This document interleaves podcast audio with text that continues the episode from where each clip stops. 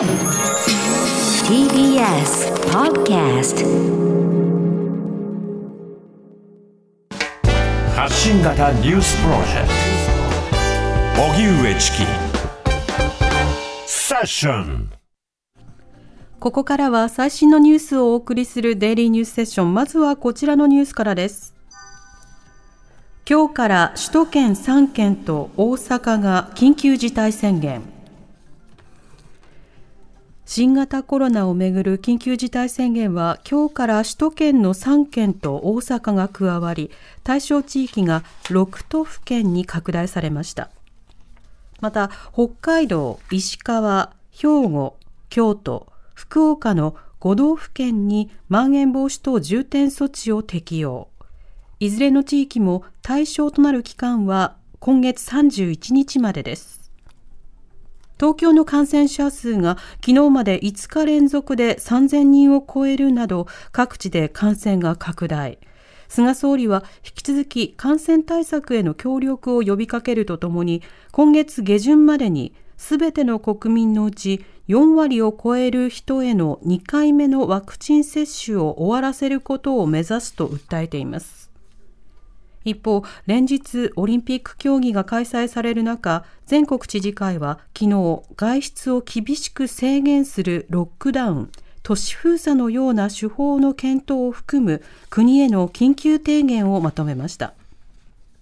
また、国民には夏休みの旅行や帰省の原則中止、延期を求めるメッセージを出しました。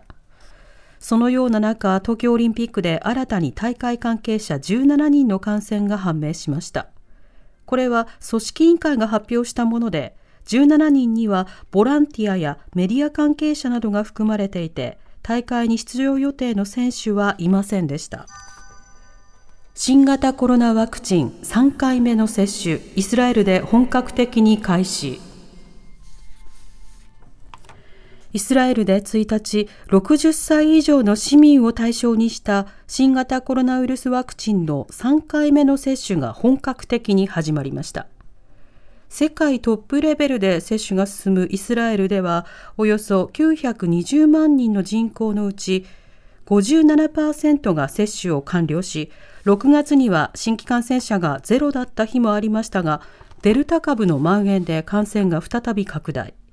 1日あたりの新規感染者が2600人を超えています。イスラエル保健省によりますと、接種したのはおよそ3万8000人で、政府は命を守る方法だとして追加接種するよう呼びかけていますが、3回目の必要性については専門家の間でも見解が分かれていて、懐疑的な立場の WHO 世界保健機関は、国際的なワクチン供給の格差を懸念し、自国優先の調達を自重するよう求めています。今日も各地で猛暑日に。日本列島は今日も広い範囲で気温が上がり、各地で最高気温が35度以上の猛暑日となりました。気象庁によりますと、これまでに鳥取県米子市で37.3度、大阪府豊中市で37.2度、新潟市と山梨県甲州市で37.1度、東京都心でも33.1度となっています。また午後2時の時点で全国900余りの観測地点のうち706地点で最高気温が30度以上の真夏日に、このうち67地点で猛暑日となりました。気象庁は東日本では今月6日頃まで高気圧に覆われて高温が続き猛暑日になるところがあるとして熱中症への警戒を呼びかけています。帰国を強制されたベラルーシの選手が亡命を希望。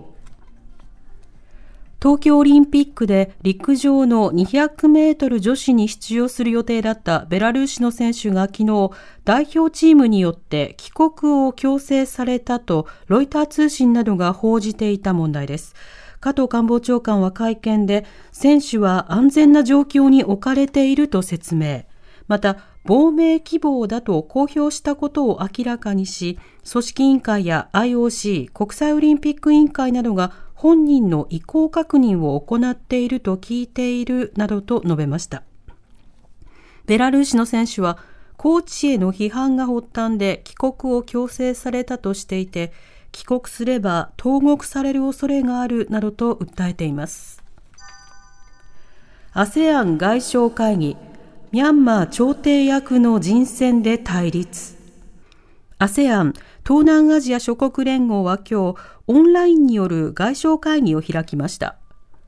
軍がクーデターを起こしたミャンマーも参加し、ミャンマー国軍と民主派の対話に向けた調停役として派遣する特使の人選で最終調整を進めていましたが、軍に融和的なタイと批判的なインドネシアが対立しているということです。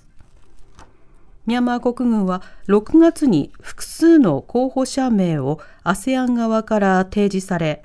特使の受け入れに難色を示していましたが、昨日、ミーン・アウン・フライン総司令官が受け入れる方針を表明しました。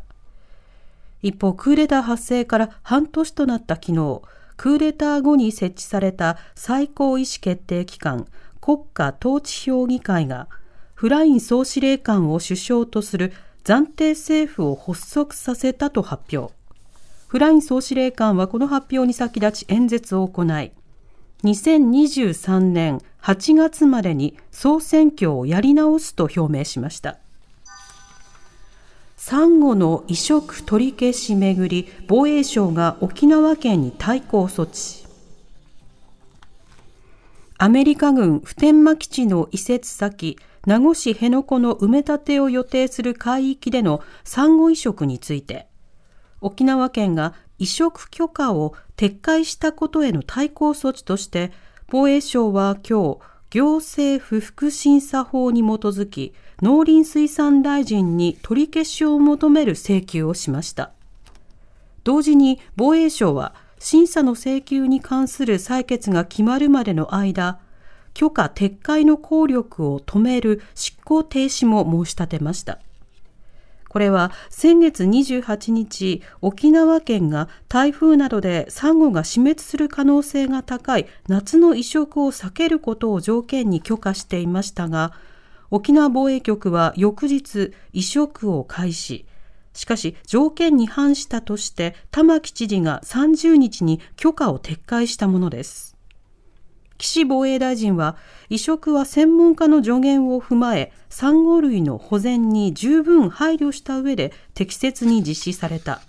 許可を取り消されるべき理由がないと述べたほか防衛省側への聴聞がなかった点も違法だと強調しましたおしまいに株価と為替の動きです。今日の東京株式市場日経平均株価は先週末の終値に比べて497円ほど高い27,781円2銭で取引を終えました。一方、東京外国為替市場円相場は午後4時現在、1ドル109円66銭から67銭で取引されています。以上、デイリーニュースセッションでした。発信型ニュースプロジェクト TBS ラディオ905-954おぎゅうえちきセッション